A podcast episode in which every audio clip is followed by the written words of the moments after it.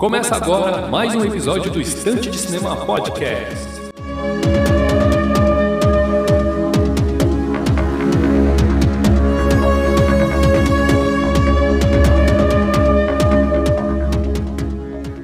Muito bem, meus amigos, estamos aí para mais um episódio do Estante de Cinema Podcast. Eu sou o de Brito, vou conduzir aqui mais este episódio em formato monólogo. Obrigado pela companhia virtual desde já. O título do episódio de hoje é sobre o filme A Guerra do Amanhã, The Tomorrow War, o filme que foi lançado neste dia 2 de julho no Amazon Prime Video, beleza? O tema do episódio de hoje é este. Espero que vocês gostem. Quem já assistiu, Acompanhe o episódio que vocês vão gostar bastante. E quem não assistiu, vai ouvir pelo menos até a metade. E quando eu for dar alguns spoilers a respeito do filme, eu vou avisar vocês. E aí vocês pausam o episódio antes de tomarem algum spoiler, beleza? Então o tema do episódio de hoje é este. É, vamos ao que interessa. É, procure Estante de Cinema nas redes sociais. Arroba Estante de Cinema no Twitter, Instagram, Filmou e Letterboxd. Acessem o blog para matérias exclusivas e especiais no endereço estantedecinema.blogspot.com e procure o Estante de Cinema Podcast na sua rede de podcast de preferência. Pode ser no Spotify, Deezer, Google Podcast, Anchor ou na rede que for de sua preferência. Beleza? Então vamos iniciar então o episódio de hoje com alguma com uma ficha técnica do filme e aí depois a gente vai fazer a sessão de spoilers. Né? Quando a gente for para esta parte aí já da minha opinião pessoal, né? Aí eu vou avisar vocês, aí vocês pausam o episódio e depois que assistir o filme continua, beleza? Vamos fazer aqui a ficha técnica do filme, começar pela sinopse. Sinopse do filme A Guerra do Amanhã, lançado em julho de 2021, né, este ano, né, lançado na semana passada, sexta-feira passada, mais precisamente falando. A sinopse do filme diz assim: é, durante uma partida da Copa do Mundo, onde até a seleção brasileira se apresentava ao vivo para todos, um grupo de viajantes do tempo pousa no meio do campo. A mensagem que eles trazem é a pior possível. No ano de 2051, o mundo sofreu um ataque alienígena que está devastando toda a raça humana. Então eles precisam de voluntários que estejam aptos para combater no futuro, a fim, a fim de tentar, perdão, perdão, a fim de tentar salvar os poucos mais de 500 mil sobreviventes. Então, que podemos absorver do filme aí é o seguinte, né? Uma guerra mundial ali, é um ataque alienígena que o mundo sofreu é, em 30 anos no futuro, né? E, e aí o, da, dos 8, 7, 8 bilhões de, de pessoas, né, residentes aí no, espalhados ao, ao longo do mundo, né? É, sobraram um pouco mais de 500 mil, olha só. Então foi um ataque alienígena realmente devastador. E aí eles viajam no passado em busca né, de voluntários que queiram combater, né? Então essa seleção aí é feita de uma maneira bem peculiar, bem interessante, que vai que eu vou falar dela só na, na, na nossa sessão de spoilers, beleza? Então já na nossa, na nossa sinopse aí já podemos ter aí algumas referências com filmes como Independence Day, né? Vocês que se lembram bem aí do filme com Will Smith, né? É, e essa onda de filme sci-fi que vem, vem, que vem aí numa crescente muito interessante, né?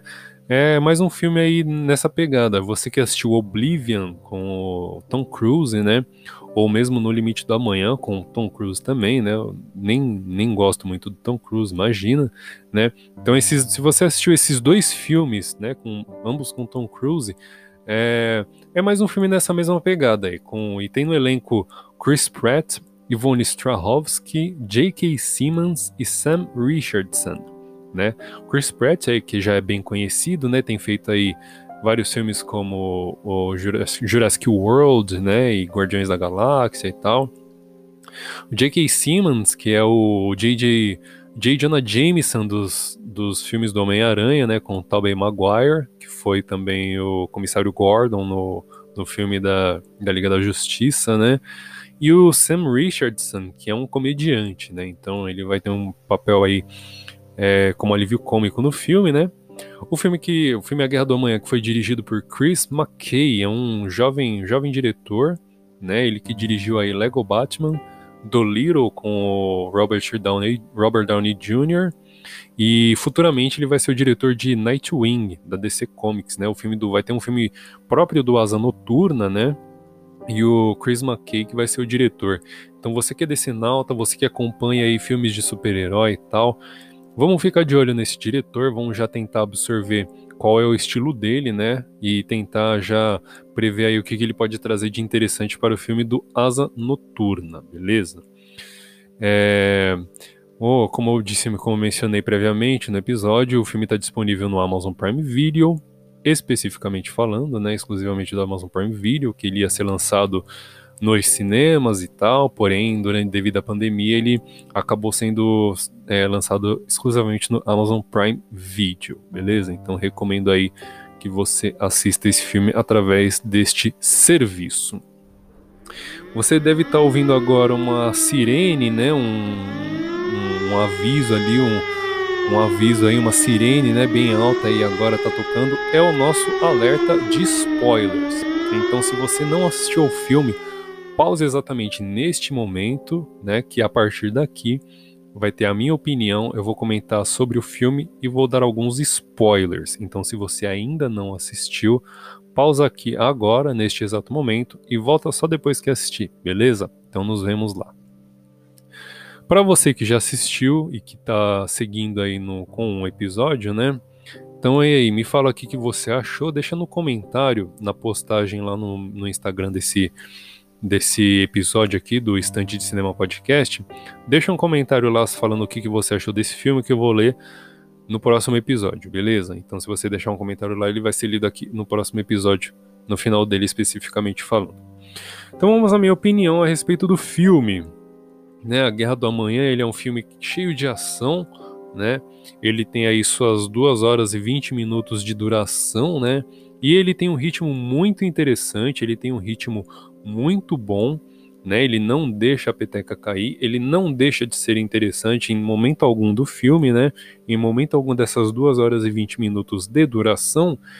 É, é uma duração vai de média para longa, né? Não é muito longa, mas também não é exatamente curta. Uh, mas pela sua duração, eu acho que ele tem um ritmo muito bom e ele passa de uma maneira assim bem tranquila, né? Não é um filme que chega a ser em momento algum maçante de assistir, beleza? Então, uh, pela sua duração, até que ele tem um ritmo muito interessante. Tem algumas críticas que eu quero fazer a respeito dele, é que eu acho que ele tem uma ação previsível, né, cara? Ele tem uma trama um tanto genérica com alguns elementos interessantes. Então você consegue meio que, de certa forma, prever, né, quais os próximos passos e tal.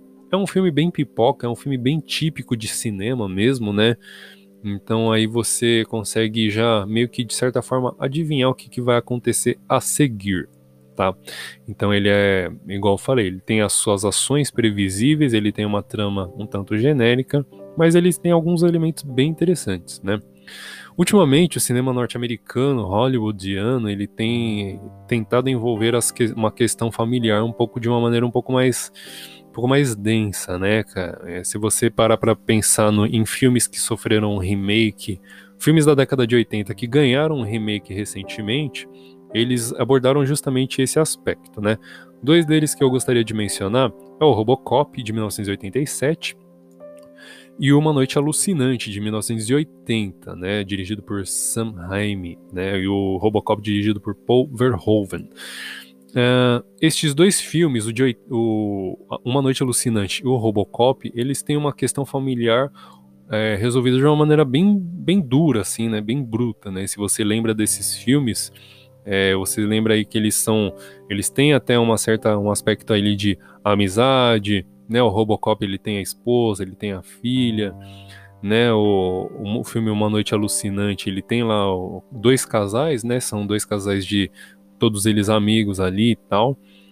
E você lembra bem como que é resolvidas as questões no filme, né? No Robocop ele até lembra, né, da sua casa, da sua residência, da sua família e tal. Ele entra ali na casa, vê ela vazia, que a sua esposa se mudou e tal. E ele entra na casa, dá uma olhada e depois volta para o seu carro e segue a sua vida, né? Como se, né, aquilo fosse um passado, né, já distante dele, né, que não tem mais retorno, que não tem mais volta. Essa questão foi abordada até no segundo filme, mas o segundo filme acaba passando muito batido, né? E Uma Noite Alucinante, todo, todos os personagens acabam sendo ali, é, menos o protagonista, que eu não, não, me recordo o nome agora, mas enfim, menos o protagonista, ele, né, dá, desce a machadada ali em geral, né, nos amigos, na própria namorada e tal. Então a questão ali familiar, ali da amizade, ele resolve na machadada e não tem problema nenhum, né? E se você parar para pensar no remake desses respectivos filmes que eu acabei mencionando, eles resolvem essa questão de uma maneira muito diferente, tá? Tanto o Robocop de 2014, dirigido até pelo José Padilha, quanto o Uma Noite Alucinante, né, lançado aí em 2013, salvo me engano. Então eles têm essas questões resolvidas de uma maneira bem diferente, e é justamente isso que o filme uh, da Guerra do Amanhã, né, ele traz aqui, né, ele tem uma questão familiar a ser resolvida, ele tem uma densidade e uma importância grande no desenvolvimento dos personagens ali envolvidos, né, tanto o personagem do Chris Pratt, quanto o personagem do J.K. Simmons e tal, e da filha que ele tem, né, enfim. E essa, essa é uma questão, esse é um enredo bem interessante ali que deu um desenvolvimento bem bacana para o seu personagem, tá? Uh, o Sam Richardson, ele é o alívio cômico no filme, né, como eu mencionei aqui. É bem comum os comediantes serem este elemento nos filmes, né, mas o seu personagem é completamente irrelevante na trama, beleza? Então, se você elimina esse personagem da história, é, o filme não sofre alteração nenhuma, é um personagem completamente desnecessário ali na narrativa. Um outro elemento que eu acabei reparando de vista, né, não é, não chega a ser grave, mas enfim, chega a ser é, visível, que é que os soldados nunca recarregam seus fuzis, né, um fuzil de munição infinita, ali parece os Resident Evil lá do PlayStation 1, né, que você joga lá o modo mercenários e acaba comprando as armas com munição infinita. É basicamente isso daí o filme, beleza? É um filme de ação desenfreada, é igual eu falei, é um filme de 2 horas e 20 minutos de duração, né? Ele tem uma ação, embora previsível, ela tá bem espalhada ao longo do filme, tá? Então, ele não é um filme é, arrastado, ele é muito divertido, ele é muito gostoso de assistir. Né? Eu reparei também que eu, eu, bom, eu mencionei aqui o Independence Day, né? Ele tem uma propaganda militar bem nesse sentido, né? Ele valoriza bem, é um filme que procura valorizar os militares norte-americanos, né, coloca alguns personagens ali como ex-militares, como o próprio personagem do Chris Pratt, né?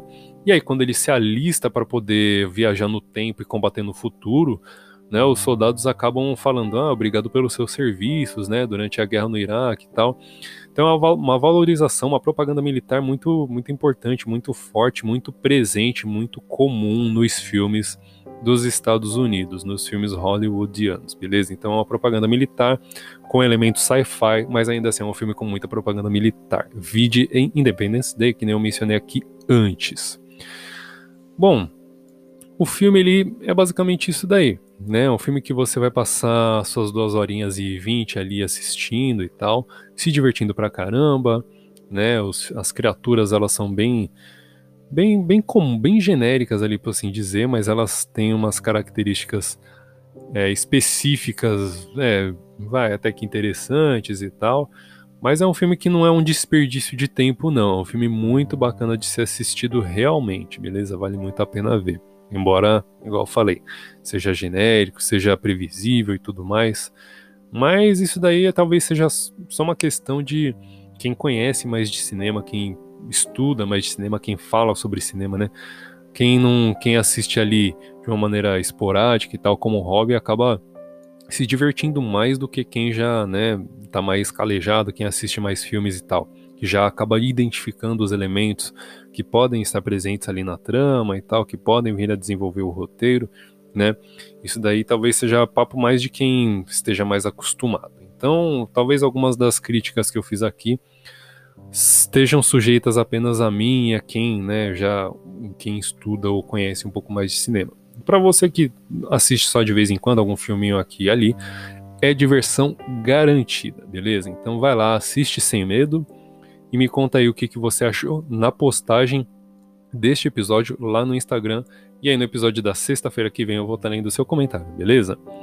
Então é isso, meus amigos. É, o episódio de hoje está se encerrando por aqui. Espero que vocês tenham gostado. Obrigado pela companhia virtual nestes 15 minutos que você ficou aí me ouvindo tagarelar. Espero que vocês tenham gostado mais uma vez, tá? É, procure o Estante de Cinema nas redes sociais, arroba Estante de Cinema no Twitter, Instagram, Filmou e Letterboxd. Acessem o blog para matérias exclusivas e especiais no endereço estantedecinema.blogspot.com e procure o Estante de Cinema Podcast na sua rede de podcast de preferência. Pode ser no Spotify, Deezer, Google Podcast, Anchor ou na rede que for de sua opção. Obrigado mais uma vez pela companhia virtual. Nos vemos no próximo episódio.